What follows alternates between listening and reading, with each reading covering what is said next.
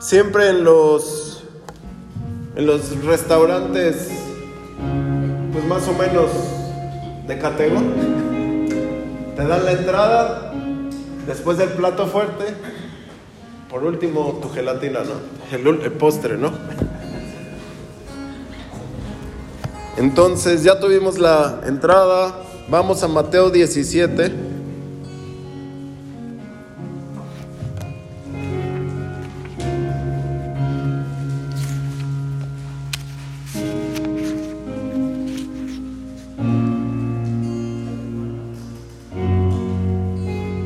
Verso 24.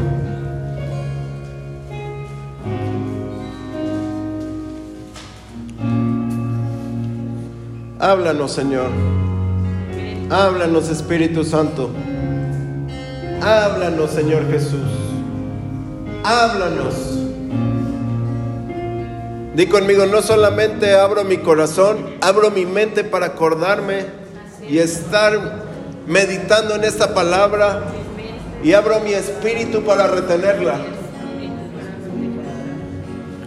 Dice, al llegar a Capernaum, los cobradores del templo, los cobradores de impuestos del templo, le preguntaron a Pedro, ¿tu maestro paga impuestos? Qué ilógico, ¿no? El dueño del templo es el Señor Jesús. No eran cobradores de impuestos de Roma eran cobradores de impuestos del templo. Sí, Mateo era cobrador de impuestos para Roma.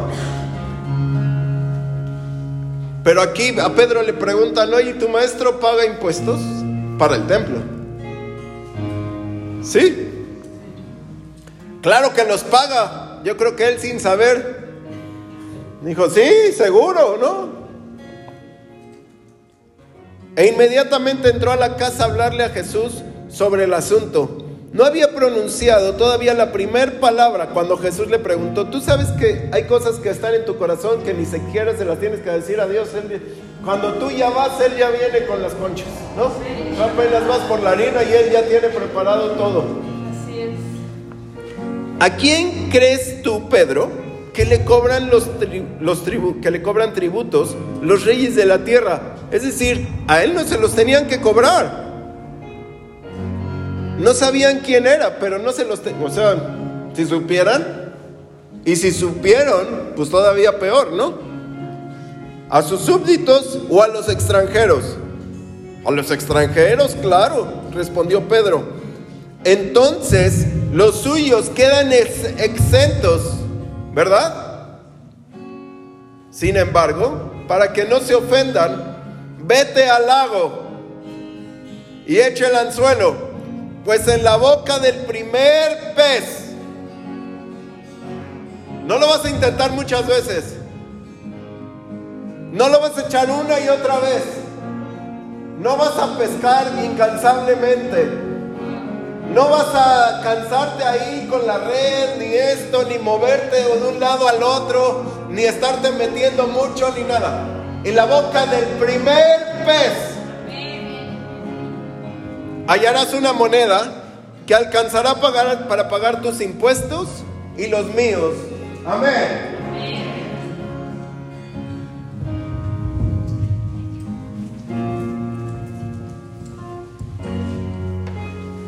Lo que tenían que pagar era dos dracmas cada uno, o sea, cuatro.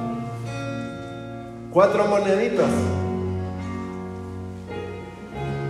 Y una sola moneda, ¿quién sabe cuánto habrá valido esa moneda, no? Porque no eran cuatro moneditas, era una sola, que mínimo valía cinco. ¿Sí? Siempre Dios te da más de lo que tú tienes que pagar. Siempre hay un cambio extra. Quédate con el cambio, ¿no? Lo vas a pagar y va a sobrar. Amén. Lo vas a pagar y va a sobrar. ¿Es injusto que le cobrara? Era injusto. Ellos eran de ahí, no tenían que pagar, y menos el Señor Jesús es el dueño del templo. Al que según ellos están adorando y le están cobrando los impuestos, ¿no? Es como si viniera, o nosotros cuando está la presencia del Señor Jesús, Señor Jesús, te pido que diezmes tú también. ¿No?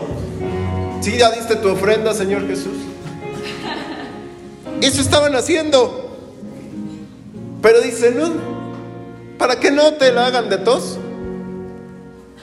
ve y hazlo. Amén.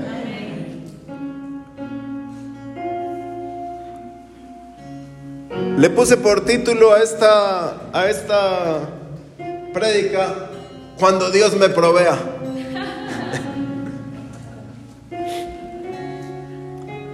Eh, recuerdo un hombre hace unos años nos dio una palabra y después nos estuvo compartiendo lo que, lo que Dios iba a hacer con él, cuál era el plan de su, el trayecto de su ministerio, que era lo que Dios había planeado. Y decía, es que es una labor gigante lo que Dios me pidió, es algo muy grande. Dice, tengo que esperar que Dios me dé esto y que Dios me dé el otro y que Dios haga pues muchas cosas. Y ciertamente en ese momento yo dije, pues sí, tiene que pasar algo así para que, para que puedas hacerlo. Pero leyendo la Biblia y aprendiendo en el caminar me he dado cuenta de que esa frase cuando Dios me provea en la Biblia no existe. No está. Dios es dador por naturaleza. En Juan 3, Dios está hablando, Jesús está hablando con Nicodemo. Nicodemo, un maestro de la ley, le está preguntando al Señor Jesús, ¿cómo le hacemos para seguirte? ¿Qué hacemos? Entiendo aquí que no hay que robar, que hay que diezmar, que esto y lo otro, todo, que no hay que mentir, que no hay que desear, que Todas esas cosas. ¿Qué más? Dice, tienes que nacer del Espíritu. ¿No? Los que nacen del Espíritu son del Espíritu. Son como el viento, no saben ni de dónde vienen ni a dónde van. Así son los que son nacidos del Espíritu. Tienes que nacer de nuevo. Y Nicodemo se queda como pensando, ¿qué es eso de nacer de nuevo? ¿Qué significa? Y dicen el Señor, tú que eres maestro, ¿no entiendes de esto? Dice, si no entiendes estas cosas que son de la tierra, ¿cuánto menos vas a entender las cosas que son del cielo? Dice, no se trata de que tú entres de nuevo en el vientre de tu madre, sino de que nazcas del Espíritu. Y le da el versículo, bueno, él no le está diciendo el versículo, pero le da el versículo central de toda la Biblia. De tal manera amó Dios al mundo que ha dado su Hijo unigénito para que todo el que en él cree no se pierda, sino que tenga vida eterna. Es decir, el amor de Dios se refleja en dar. ¿Sí? El amor de Dios se refleja en dar. Nunca Jesús, hace un tiempo eh, decían es que el pastor no ama. Y platicando nosotros con una pareja eh, ya mayor, decía, es, acordábamos, hablando con esta pareja, eh, decían, es que tú no dices, bueno, sí decimos te amo o esto, sino que tú lo muestras. ¿no?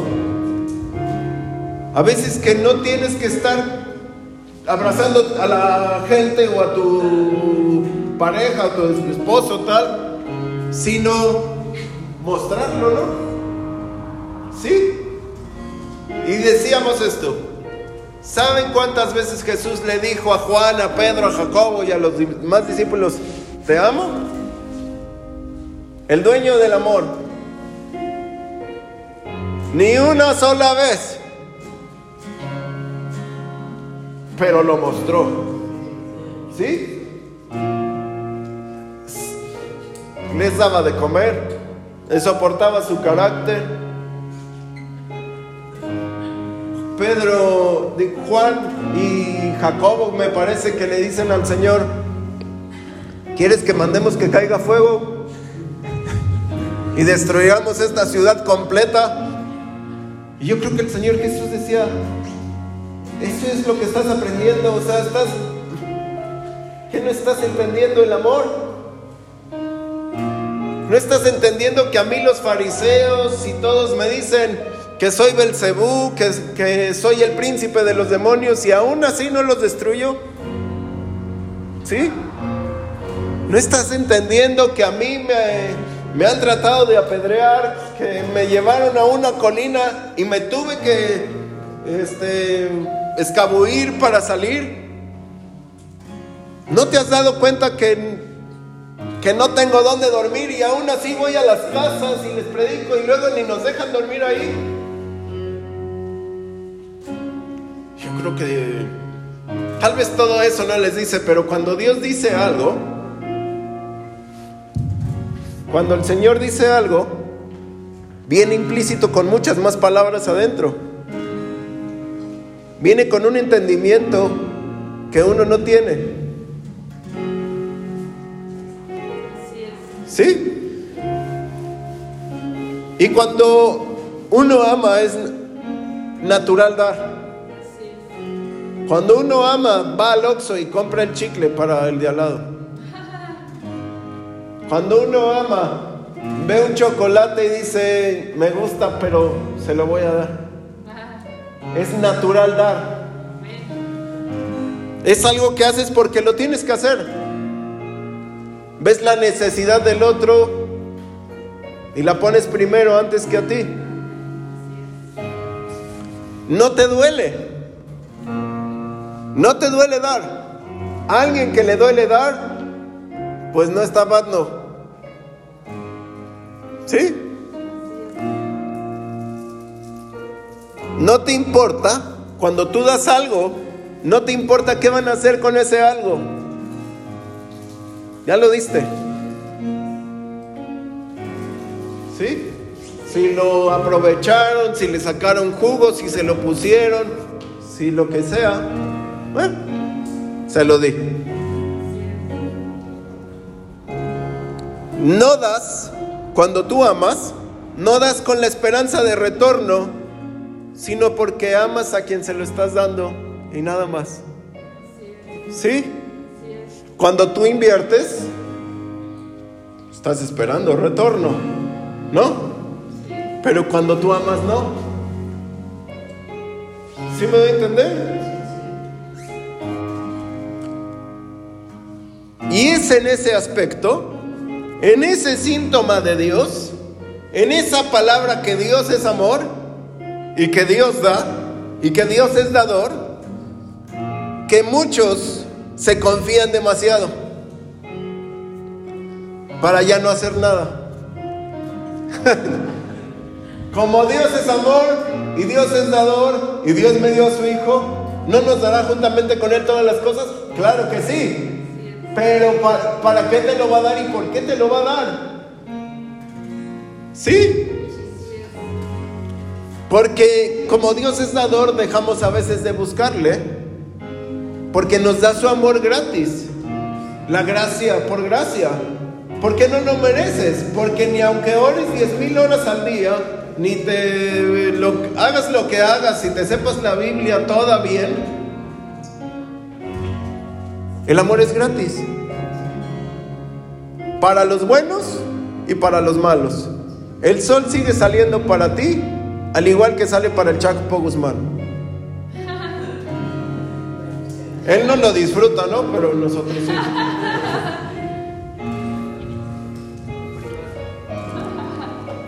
¿Sí me da a entender? Muchos creen que Dios está sujeto a que te tiene que dar porque te tiene que dar. Y no es así. El amor sí, pero todo lo demás, no. Ojalá que entendemos ahí. Porque por eso muchos se confían en la iglesia. Es que no me ha pasado. Pues es que no has venido y no has aprendido. Es que ¿por qué no me sano? Porque no has entendido. el proceso de sanidad. ¿Por qué no soy rico, pastor? Si en la, en la palabra dice, y usted me ha predicado, que Dios da el poder de hacer riquezas, ¿no? No de que te hagas rico. ¿Sí? Muchos no prosperan. Uno porque no entienden. Primera no leen. Otra, ¿no? No entienden. Otra, cuando entienden no hacen.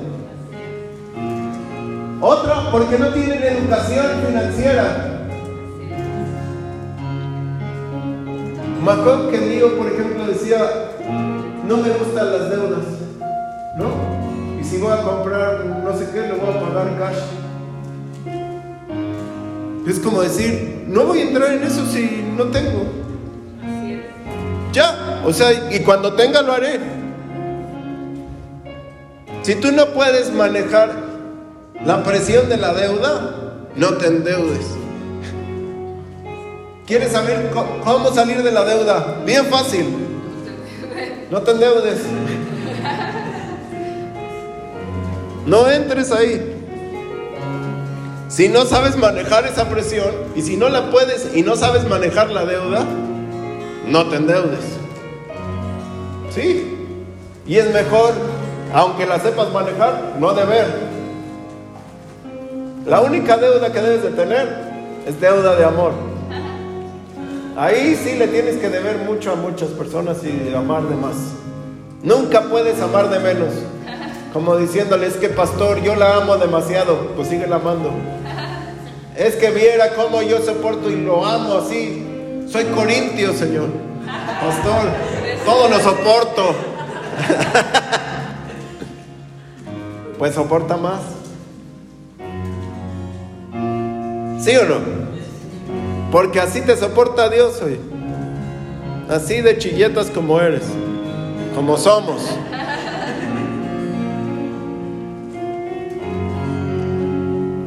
Debemos de buscar, actuar e insistir en ese amor. Porque así Dios lo hizo contigo. Dios actuó en la cruz.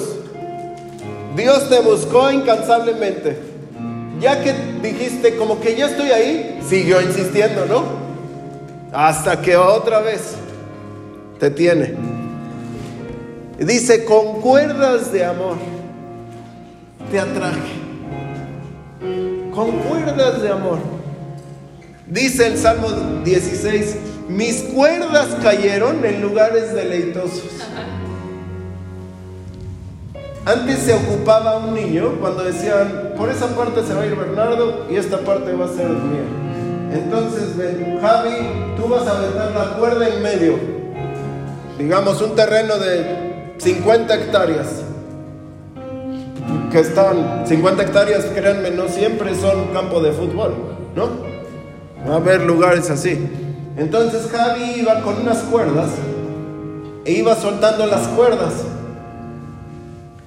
Y donde iban cayendo, de ese lado era de uno y del otro del otro.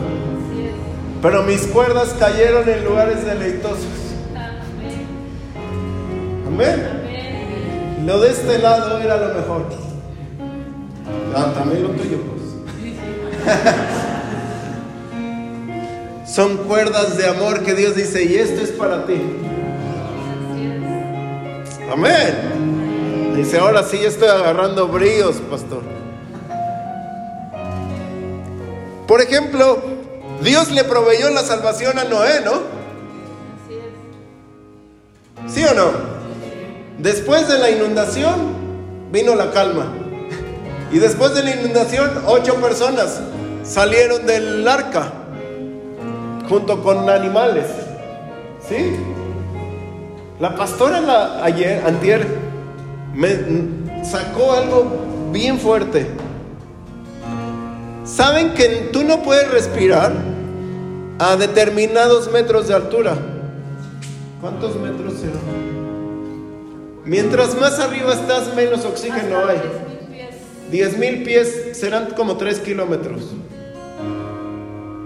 ¿Sabes que la tierra toda se cubrió y ningún monte se veía con la inundación. ¿Cómo habrán respirado ahí arriba?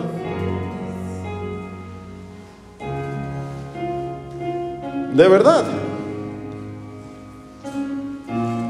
Yo creo que era la presencia de Dios en el arca que ellos entonces podían estar respirando. Porque no se puede. Descubrieron una avioneta que ya saben que, las, hay determinadas avionetas que tienen el tren de aterrizaje, la llanta que sube y baja, ¿no? Y entonces el piloto va subiendo y el tren lo tiene este mal. No sube el tren de, de, la llanta cuando está arriba, el tren de aterrizaje, ¿no? Pero, y traía un animal agarrado ahí. Y se acordó que su papá le decía, a cierta altura ya no se puede respirar. Y entonces este hombre sube, sube, sube, sube, para que el animal muera. Y entonces a cierta altura se mantuvo ahí, el animal dejó de, respirar porque ya no podía respirar. Y entonces, ¡pum!, cayó. Y se, eh, o perdió la fuerza y entonces se pudo subir el tren. Después cuando aterriza trae eh, todavía medio mal el tren, pero logra aterrizar y se baja a ver qué era. Era una víbora que estaba ahí amarrada en el tren de aterrizaje. Cuando tú tengas problemas con Satanás, solo sube más. Él no puede respirar arriba. Se va a morir. Amén. Entonces Dios le proveyó a Noé la salvación y a todos los animales. Pero Noé, ¿qué tuvo que hacer? Tuvo que hacer el arca, ¿no? Hace el arca y entonces después Dios, después Noé dice, Dios me da la salvación. Hago el arca, entonces Dios provee. Hago el arca, entonces Dios manda a los animales. Hago el arca y entonces entra mi familia. Hago el arca y entonces no me muero. Hago el arca y entonces de mí vendrá la descendencia del Señor Jesús. Bueno, él no lo sabía, pero ¿sí? Es decir, hago algo y entonces Dios provee. ¿Sí o no? La mujer de las dos blancas, este Pedro eran dos dracmas. Y la mujer de las dos blancas, ¿qué tuvo que hacer? echarlas. Y dice, ella dio todo su sustento. Hoy hablamos de ella porque ella los echó. La mujer de, del perfume en los pies del Señor Jesús, que costaba nueve meses de salario. Primero los tuvo que, primero tuvo que ungir los pies de Dios para que después el Señor Jesús dijera, y de esta mujer se va a hablar por siempre. Tú haces y entonces viene. ¿Sí? Abraham tuvo que obedecer a Dios en dejar su tierra y su familia. Génesis 12, del 1 al 4. Le está diciendo Dios, mira, yo te voy a hacer un hombre muy famoso, vas a ser una gran nación, pero tienes que hacer esto. Abraham sale, ¿no? Y cuando sale y pasa un, un tiempito, entonces Dios viene y le dice, te voy a dar un hijo. No cuando iba a salir, no en Ur de los caldeos, sino cuando salió y obedeció, entonces Dios le dice, te voy a dar un hijo. Y hay muchas promesas que tú tienes que están guardadas ahí porque Dios no ha visto el paso. Porque Dios no ha visto que te vas a aventar. Porque Dios no ha visto que es será para ti o será para tu hija o será para quién va a ser. ¿Sí o no? Es por eso que a veces los procesos de sanidad son más tardados. Porque la gente no entiende. O los procesos de bendición son más lentos. Porque Dios dice, déjalo. Y tú te lo quieres llevar. ¿Sí o no? En cuanto tú lo dejes, Dios te va a equipar de cosas nuevas. En cuanto tú salgas, Dios te va a decir dónde entrar. Bendito serás en tu salida y en tu entrada. ¿Sí? Tú obedeces, entonces Dios provee. Tú obedeces y entonces Dios provee. Tú haces el arca y entonces Dios manda salvación. ¿De qué sirve encontrar al justo que no va a obrar en justicia? ¿No? ¿De qué serviría encontrar la ofrenda si no la vas a dar? ¿Sí o no?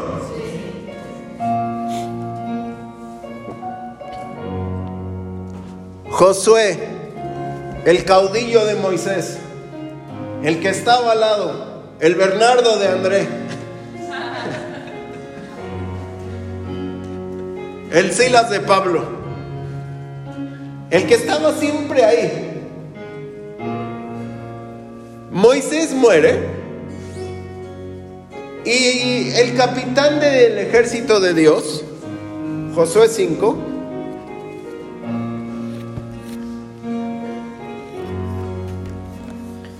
dice,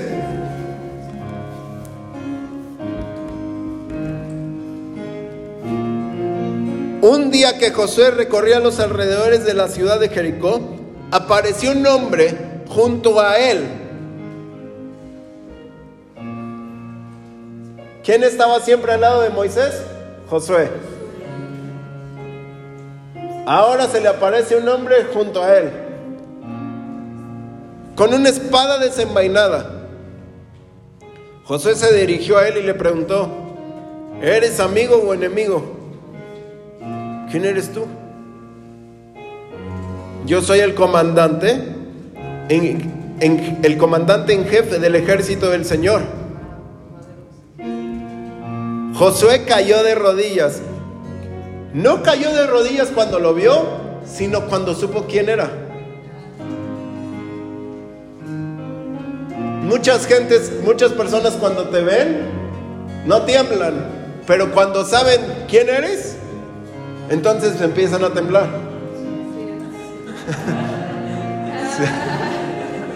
sí. Se descubrió una carta. Se dice que se descubrió una carta de un de un demonio en jubilación o que ya se estaba jubilando. Y que le, le escribió a un demonio nuevo. Dice, nunca te metas con un cristiano en fuego. Nunca te metas, nunca te acerques a un cristiano en avivamiento, en consagración. Dice, vas a salir mal librado. Déjalo que se enfríe. Los demonios tiemblan cuando sabes quién eres. Mi nombre es Andrés Sierra. Pablo decía, yo soy Saulo de Tarso, o yo soy Pablo de Tarso. ¿Sí? El Señor Jesús le decía, tú eres Jesús. Él ni tenía que decir, ya los otros sabían. Pero Jesús nunca dijo, ¿seré yo el camino? No, decía, yo soy el camino. ¿Sí? Eh, ¿Acaso hay verdad en mí? No, yo soy la verdad. Él no tenía problemas en decir quién era porque sabía lo que es. ¿Sí? Y aquí Josué dice, ¿quién eres, amigo? Yo soy capitán del ejército de Jehová de los ejércitos. ¡Pum! Cae. Josué cayó de rodillas delante de él, lo adoró y le dijo, da tus órdenes a tu siervo. Quítate el calzado, porque este es terreno santo. Y Josué obedeció. Ahí me puedes decir, pastor, pues entonces está al revés lo que usted está enseñando. Porque primero se le apareció y entonces pues obedeció. No. Porque durante todo el camino que estuvieron en el desierto, Josué estuvo al lado de Moisés. ¿Sí? Y Moisés hizo una, una tienda que le llamaban la tienda de reunión, la tienda del encuentro. En Éxodo 33, esa tienda no era el tabernáculo, era una tiendita aparte, una tienda separada del tabernáculo, como una tiendita más chiquita donde solamente podía entrar una o tal vez dos personas. Y en Éxodo 33, 11 dice, en la tienda de reunión el Señor le hablaba a Moisés cara a cara, como un hombre habla con su amigo. Después Moisés regresaba al campamento, pero el joven que le ayudaba, Josué, hijo de Nun, nunca se alejaba de la tienda de reunión.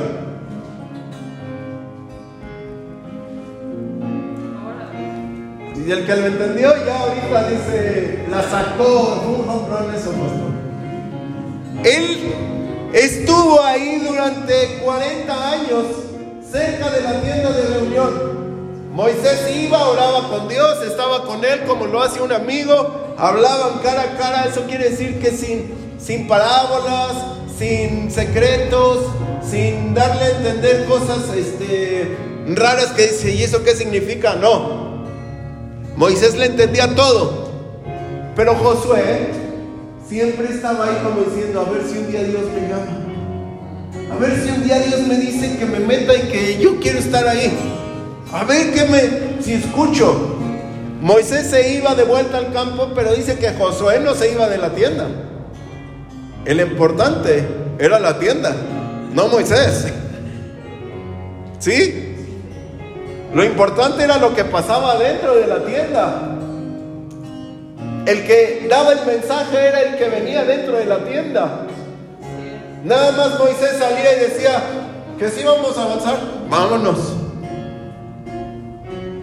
Josué lo entendió. Entonces cuando, claro, honraba a Moisés, amaba a Moisés, no quiere decir que no, pero sabía lo importante. Entonces cuando le toca a él llevar al pueblo, ya sabe quién se le va a aparecer. Él provocó que Dios proveyera. ¿Sí? Él provocó que Dios le dijera toda la estrategia de cómo conquistar. Él provocó durante mucho tiempo que Dios le hablara. Amén. Hay una obediencia, búsqueda, insatisfacción que nosotros debemos demostrar antes y en ocasiones por mucho tiempo para que entonces Dios provea. Hay una búsqueda que tú dices, es que he orado y he orado y he orado y he orado por tantos años, he orado por tanto tiempo, he creído en Dios porque Dios mismo me ha puesto esa oración y sigo insistiendo. Va a llegar el momento donde Dios me va a proveer, pero tú estás provocando eso antes. Entonces Dios provee.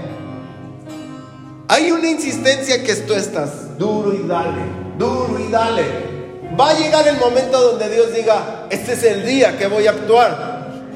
En ese momento dices, ya pasó por esa última oración, pero es que lo que estás viendo es todo, todos los años atrás.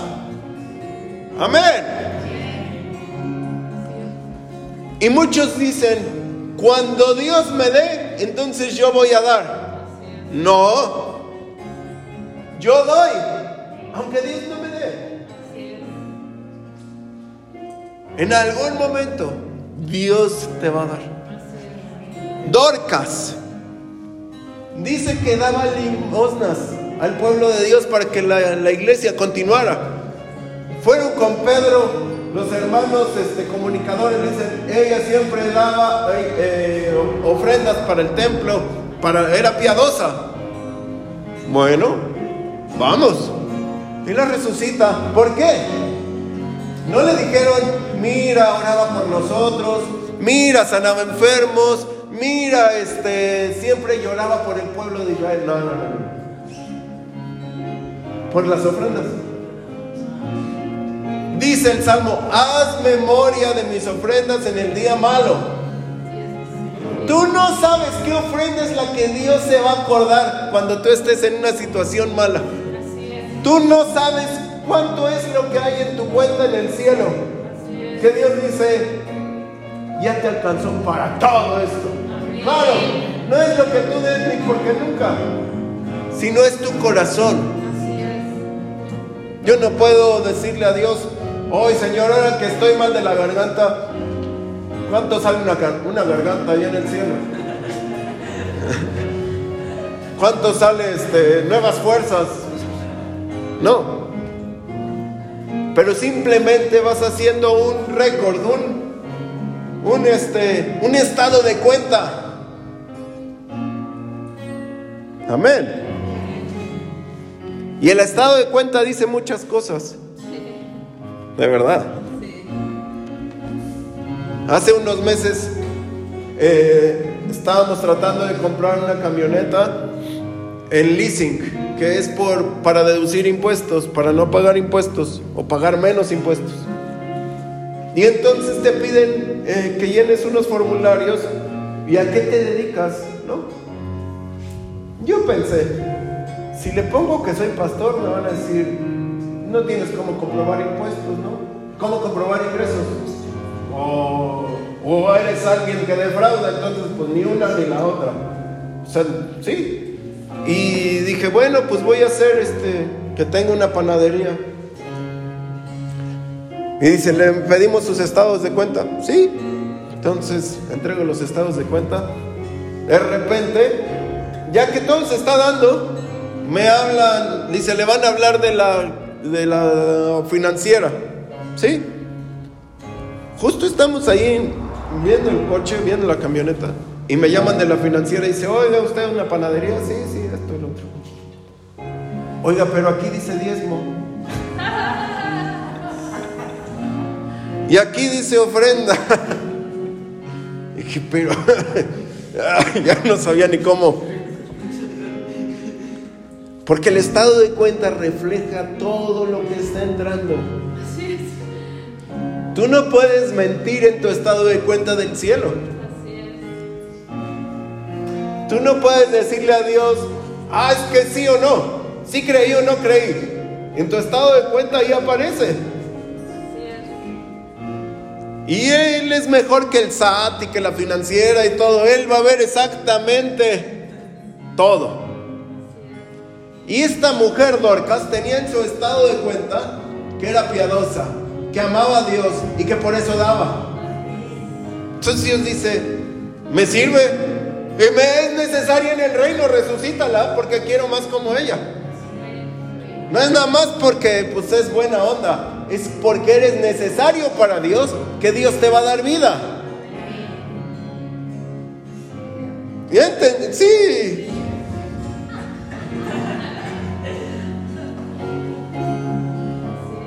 Amén. Cuando Dios me dé, entonces llenaré mi sobre de diezmo y ofrenda. Nunca te va a dar. Dios da pan al que come y semilla al que siembra. Si tú vas a sembrar, no necesitas ni dinero. Yo lo he contado muchas veces. Sin dinero tuvimos que ofrendar. Echábamos nuestra mano. No tengo aquí. Con tu bolsa me ayudas, por favor. Y pasaban las ofrendas y yo decía, no tengo. Y se iban así. Y otra vez Daniel pasaba y nada. Y entonces un día me dice, mete la mano. Y se pone a orar por mí. Señor, que Él pueda dar, que Él se goce. Y entonces, ya, salí con dinero, no.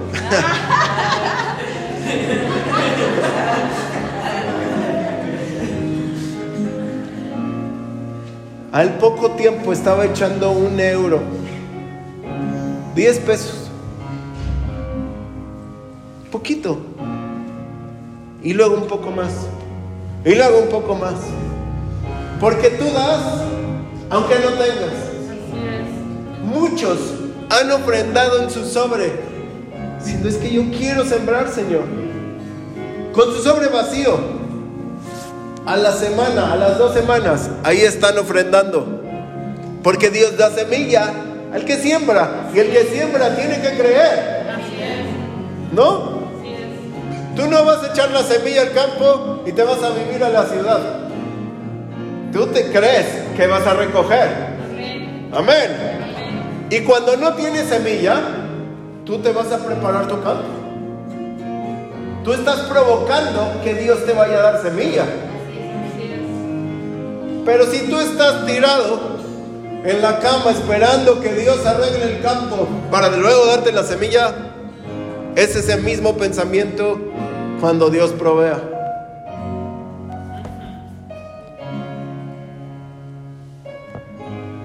Cuando me amen entonces amaré. Ve y dile eso a tu esposa. a ver qué te dice, ¿ah? No. Solo estoy sujeto, yo solo estoy sujeto a Dios. Ve y dile eso a tu esposa. Que te diga, no, es que yo voy a ver otras mujeres porque solo estoy sujeto a Dios.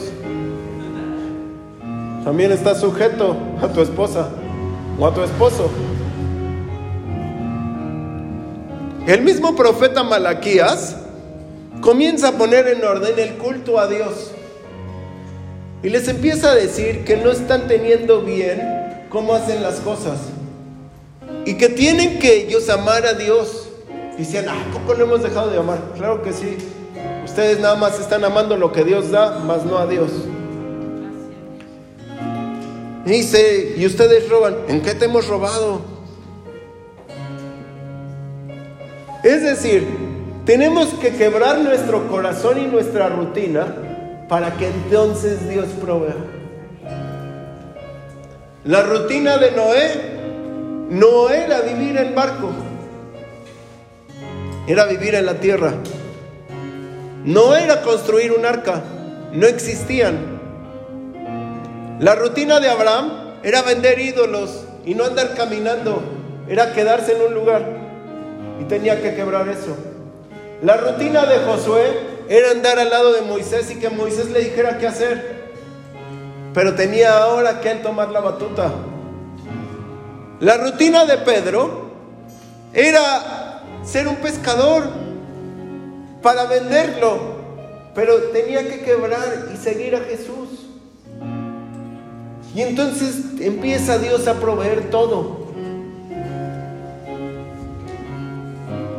Nosotros debemos de quebrar nuestro corazón y nuestra actitud para que entonces Dios provea todo lo que Él es. Y no estoy hablando solo de economía. La economía es algo.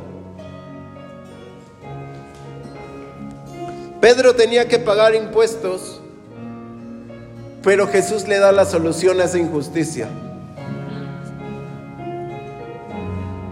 No te preocupes, yo tengo un pez, va a dar de más.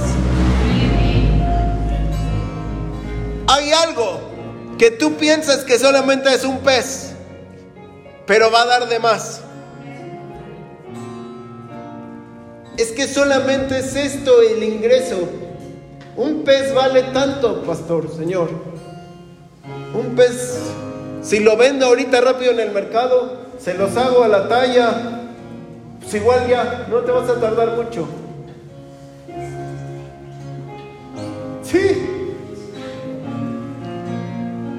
Ese pez que viene trae de más. Y te va a dar la bendición que estabas necesitando. Y demás. Aparte, no sé si con el pescado, Pedro, ¿qué no ves que los pescadores cocinan bien rico? en la misma lancha ellos ya te están haciendo las, el pescado al ajillo y todo. No sé si solamente pagó o dijo, de aquí mismo comemos el Señor Jesús y yo. Con este pescado no se va a desperdiciar. David maté a Goliat, ¿saben por qué? Porque era valiente, ¿no? Él dijo, quién es este cuate loco tonto? Eso dice así en mi Biblia.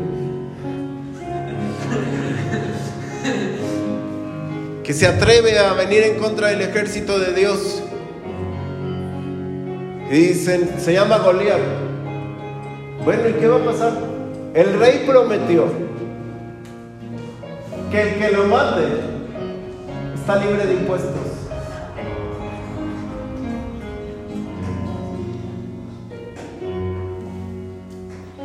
El que entendió ahorita.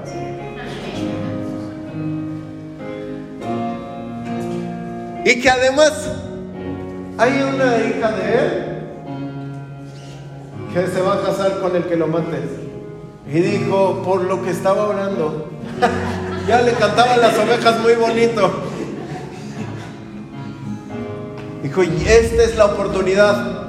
Libre de impuestos y con esposa salvo hoy. Libre de impuestos. Amén. Libre de lo que el enemigo te ha impuesto. Libre de lo que los demás están imponiendo sobre ti. Libre de lo que en la economía te están quitando y además con un galardón. Pero ¿qué tuvo que hacer? Llegar al campamento. Si él no llegaba al campamento y obedecía a su padre, llévale estos quesos, no iba a escuchar eso. ¿Sí? Él tenía que ir. Amén. ¿Qué te está hablando el Señor? Vamos a ponernos de pie.